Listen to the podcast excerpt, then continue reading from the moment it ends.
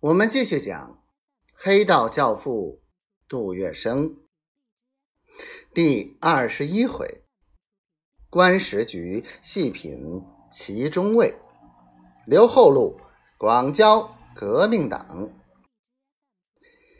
常在河边走，哪有不湿鞋？杜月笙不是一个迂腐的人，随着他的事业不断壮大时。他很清醒地认识到给自己多留一条后路的重要性，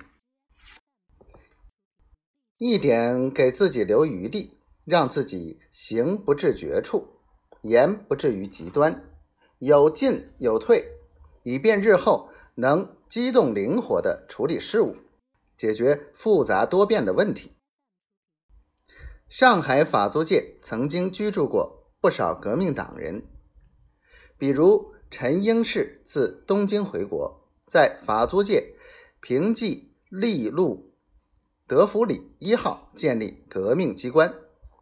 与此同时，张静江由巴黎归来，和前浙江盐运使蒋梦平合伙，在法租界福建路开设通纪公司，表面上做买卖古董的生意，实际。亦为策划革命的大本营。除此以外，一九一一年前后，革命党在法租界还设有机关和重要人物住宅，比如孙中山寓所等。这些革命党人以法租界为工作基地，和巡捕房里的人物免不了要经常打交道。捕房中人吃的是外国公事饭。必须谨守本身的立场。他们知道法国人应付革命党人的问题，和他们同样是左右为难。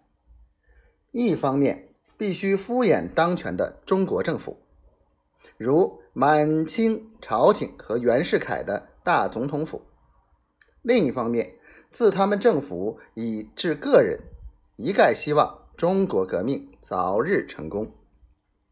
在这种矛盾的心情和尴尬的处境下，黄金荣当时所决定的方针是尽可能避免跟革命党人公开来往，但如遇有重大事件或紧急特殊的情况，则又不惜挺身而出，务必对于革命党人有所贡献。